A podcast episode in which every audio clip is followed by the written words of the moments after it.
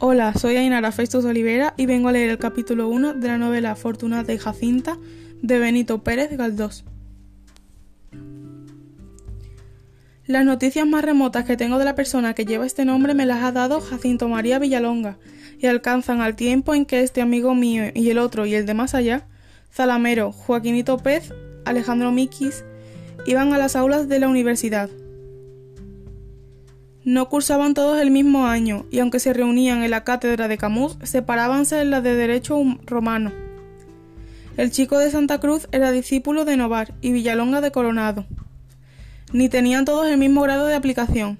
Zalamero, juicioso y circunspecto como pocos, era de los que se ponen en primera fila de bancos, mirando con faz complacida al profesor mientras explica, y haciendo con la cabeza discretas señales de asentimiento a todo lo que dice. Por el contrario, Santa Cruz y Villalonga se ponían siempre en la grada más alta, envueltos en sus capas y más parecidos a conspiradores que a estudiantes. Allí pasaban el rato charlando por lo bajo, leyendo novelas, dibujando caricaturas o soplándose recíprocamente en la lección cuando el catedrático le preguntaba. Juanito Santa Cruz y Mikis llevaron un día una sartén no sé si a la clase de Novar o a la de Uribe, que explicaba metafísica, y frieron un par de huevos. Otras muchas tonterías de este Jaez cuenta Villalonga, las cuales no copio por no alargar este relato. Todos ellos, a excepción de Mikis, que se murió en el 64 soñando con la gloria de Schiller, metieron infernal bulla en el célebre alboroto de la noche de San Daniel. Hasta el formalito zalamero se descompuso en aquella ruidosa ocasión, dando pitidos y chillando como un salvaje, con lo cual se ganó dos bofetadas de un guardia veterano, sin más consecuencias. Pero Villalonga y Santa Cruz lo pasaron peor, porque el primero recibió un sablazo en el hombro que le tuvo derregando por espacio de dos meses largos, y el segundo fue cogido junto a la esquina del Teatro Real y llevado a la prevención en una cuerda de presos, compuesta de varios estudiantes decentes y algunos pilluelos de muy mal pelaje. A la sombra me lo tuvieron veinte y tantas horas, y aún durara más su cautiverio, si de él no le sacara el día once su papá sujeto, respetabilísimo y muy bien relacionado. Ay, el susto que se llevaron Baldomero, Santa Cruz y Barbarita no es para contado. Qué noche de angustia la del 10 al 11. Ambos creían no volver a ver su adorado nene, en quien, por ser únicos, se miraban y se recreaban con inefables goces de padres chochos de cariño, aunque no eran viejos. Cuando el tal Juanito entró en su casa, pálido y hambriento, descompuesta la faz graciosa, la ropita llena de sietes y oliendo a pueblo, su mamá vacilaba entre reñirle y comérsele a besos.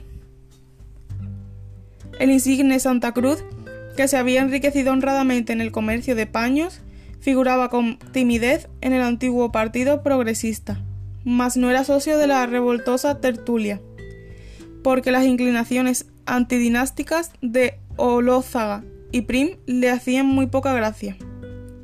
Su club era el del salón de un amigo y pariente, al cual iban casi todas las noches Manuel Cantero, Cirilio Álvarez y Joaquín Aguirre y algunas Pascual Madoz.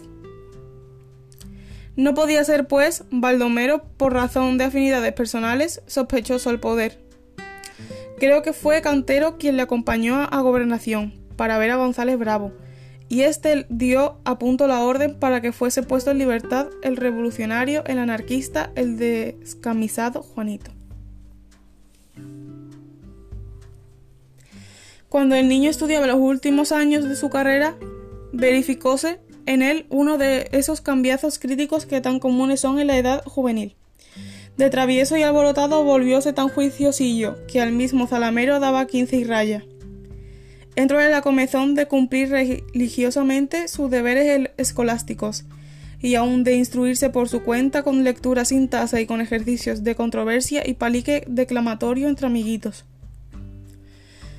No solo iba a clase puntualísimo y cargado de apuntes, sino que se ponía en la grada primera, para mirar al profesor con cara de aprovechamiento, sin quitarle ojo, cual si fuera una novia, y aprobar con cabezadas la explicación, como diciendo yo también me sé eso y algo más. Al concluir la clase, era de los que se le cortaba el paso al catedrático para consultarle un punto oscuro del texto o que le resuelva alguna duda. Con estas dudas declaran los tales su furibunda aplicación. Fuera de la universidad, la fiebre de la ciencia le traía muy desasosegado. Por aquellos días no era todavía costumbre que fuesen al Ateneo los sabios de pecho que están mamando la leche del conocimiento. Juanito se reunía con otros cachorros en la casa del chico de tellería, Gustavito, y allí armaban grandes peloteras. Los temas más sutiles de filosofía, de la historia y del derecho, de metafísica y de otras ciencias especulativas, pues aún no estaban de moda los estudios experimentales, ni el transformismo, ni Darwin, ni Haeckel eran para ellos lo que para otros es el trompo o la cometa.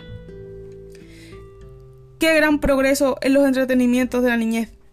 Cuando uno piensa que aquellos mismos nenes, si hubieran vivido en edades remotas, se habrían pasado el tiempo mamándose el dedo o haciendo y diciendo toda suerte de boberías. Todos los dineros que su papá le daba dejaba a los Juanitos en casa de Bailey Bailiere, a cuenta de los libros que iba tomando. Refiere Villalonga que un día fue Barbarita reventando de gozo y orgullo a la librería y después de saldar los débitos del niño, dio orden de que entregaran a éste todos los mamotretos que pidiera, aunque fuesen caros y tan grandes como misales. La bondadosa y angelical señora quería poner un freno de modestia a la expresión de su vanidad maternal. figurábase que ofendía a los demás, haciendo ver la supremacía de su hijo entre todos los hijos nacidos y por nacer. No quería tampoco profanar, haciéndolo público aquel encanto tímido, aquel himno de la conciencia que podemos llamar los misterios gozosos de Barbarita. Únicamente se clareaba alguna vez, soltando como el descuido estas entrecortadas razones. ¡Ay, qué chico! ¡Cuánto lee! Yo digo que esas cabezas tienen algo, algo. Sí, señor. Que no tienen las demás. En fin, más vale que le dé por ahí. Concluyó Santa Cruz la carrera de Derecho y de añadidura la de Filosofía y Letras. Sus papás eran muy ricos y no querían que el niño fuese comerciante, ni había para qué, pues ellos tampoco lo eran ya. Apenas terminados los estudios académicos, verificóse en cuanto, en cuanto Juanito un nuevo cambiazo, una segunda crisis de crecimiento, de esas que marcan el misterioso paso o transición de edades en el desarrollo individual perdió bruscamente en la ficción a aquellas furiosas broncas oratorias, por un más o un menos en cualquier punto de filosofía o de historia. Empezó a creer ridículos los sofocones que se había tomado por probar que en las civilizaciones de Oriente el poder de las castas sacerdotales era un poquito más limitado que el de los reyes. Contra la opinión de Gustavito Tellería, el cual sostenía dando puñetazos sobre la mesa, que lo era un poquitín menos. Dio también pensar que maldito lo que le importaba que la conciencia fuera la intimidad total del ser racional consigo mismo. O bien otra cosa semejante, como quería probar, hinchándose de convicción airada, Joaquinito Pez.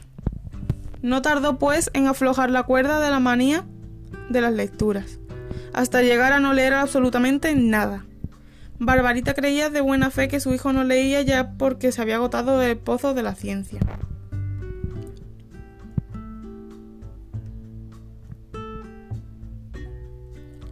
Tenía Juanito entonces 24 años. Le conocí un día en la casa de Federico Cimarra, en un almuerzo que este dio a sus amigos. Se me ha olvidado la fecha exacta, pero debía ser hacia el 69, porque recuerdo que se habló mucho de Figuerola, de la capitación y del derribo de la torre de la iglesia de Santa Cruz. Era el hijo del Baldomero muy bien parecido y además muy simpático, de estos hombres que se recomiendan con su figura antes de cautivar con su trato, de estos que en una hora de conversación ganan más amigos que otros repartiendo favores positivos. Por lo bien que decían las cosas y la gracia de sus juicios, aparentaba saber más de lo que sabía, y en su boca las paradojas eran más bonitas que las verdades. Vestía con elegancia y tenía tan buena educación que se le perdonaba fácilmente el hablar demasiado.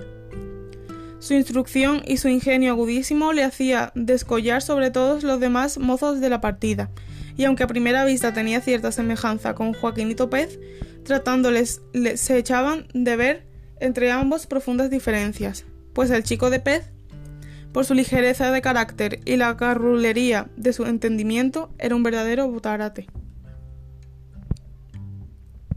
Barbarita estaba loca con su hijo, mas era tan discreta y delicada que no se atrevía a elogiarle delante de sus amigos, sospechando que todas las demás señoras habían de tener celos de ella. Si esta pasión de madre daba a Barbarita inefables alegrías, también era causa de zozobras y cavilaciones. Temía que Dios la castigase por su orgullo, temía que el adorado hijo enfermara de la noche a la mañana y se muriera como tantos otros de menos mérito físico y moral porque no había que pensar que el mérito fuera una inmunidad.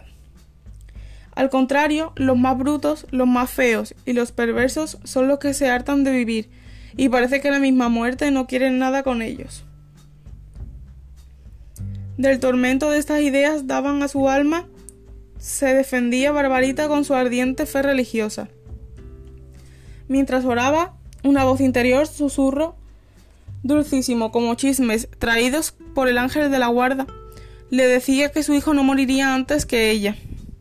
Los cuidados que al chico prodigiaba eran esmeradísimos, pero no tenía aquella buena señora la tontería de gozas de algunas madres, que hacen de su cariño una manía insoportable para los que la presencia corruptora para las criaturas que son objeto de él. No trataba a su hijo conmigo, su ternura sabía ser inteligente y revestirse a veces de severidad dulce. ¿Y por qué le llamaba a todo el mundo y le llama todavía casi unánimemente Juanito Santa Cruz? Esto sí que no lo sé. Hay en Madrid muchos casos de esta aplicación del diminutivo o de la fórmula familiar del nombre, aun tratándose de personas que han entrado en la madurez de la vida. Hasta hace pocos años, el autor cien veces ilustre de Pepita Jiménez le llamaban sus amigos y los que no lo eran, Juanito Valera. En la sociedad madrileña, la más amena del mundo porque ha sabido combinar la cortesía con la confianza, hay algunos Pepes, Manolitos y Pacos que, aun después de haber conquistado la celebridad por diferentes conceptos, continúan nombrados con esta familiaridad democrática, que demuestra la llaneza castiza del carácter español. El origen de esto habrá que buscarlo quizá en ternuras domésticas o en hábitos de servidumbre que trascienden sin saber cómo a la vida social. En algunas personas puede relacionarse el diminutivo con el sino. Hay efectivamente manueles que nacieron predestinados para ser Manolos toda su vida. Sea lo que quiera, al aventuroso hijo de Baldomero Santa Cruz y de doña Bárbara Arnaiz, le llamaban Juanito, y Juanito le dicen y le dirán quizás hasta que las canas de él y la muerte de los que le conocieron niño vayan alterando poco a poco la campechana costumbre. Conocida la persona y sus felices circunstancias, se comprenderá fácilmente la dirección que tomaron las ideas del joven Santa Cruz al verse en las puertas del mundo con tantas probabilidades de éxito. Ni extrañará a nadie que un chico guapo, poseedor del arte, de agradar y del arte de vestir, hijo único de padres ricos, inteligente, instruido, de frases seductoras en la conversación, pronto en las respuestas, agudo y ocurrente en los juicios, un chico, en fin, al cual se le podría poner el rótulo social de brillante, considerara ocioso y hasta ridículo el meterse a averiguar si hubo o no un idioma único primitivo, si el Egipto fue una colonia brahmánica, si la China es absolutamente independiente de tal, o cuál civilización asiática, con otras cosas que años atrás le quitaban el sueño. Pero ya le tenían sin cuidado, mayormente si pensaba que lo que él no averiguase otro lo averiguaría. Y por último, decía, pongamos que no se averigüe nada. ¿Y qué? El mundo tangible y gustable le seducía más que los incompletos conocimientos de vida que se vislumbran en el fugaz resplandor de las ideas sacadas a la fuerza chispas obtenidas en nuestro cerebro por la persecución de la voluntad, que es lo que constituye el estudio. Juanito acabó por declararse a sí mismo que más sabe el que vive sin querer saber que el que quiere saber sin vivir. O sea, aprendiendo en los libros y en las aulas. Vivir es relacionarse, gozar y parecer, desear, aborrecer y amar. la lectura es vida artificial y prestada, el usufructo mediante una función cerebral de las ideas y sensaciones ajenas, la adquisición de los tesoros de la verdad humana por compra y por estafa, no por el trabajo. No paraban aquí las filosofías de Juanito y hacía una comparación que no carece de exactitud. Decía que entre esas dos maneras de vivir observaba él la diferencia que hay entre comerse una chuleta y que le vengan a contar a uno cómo y cuando se la ha comido otro, haciendo el cuento muy a lo vivo, se entiende y describiendo la cara que ponía, el gusto que le daba la masticación, la gana con la que tragaba y el reposo con el que digería.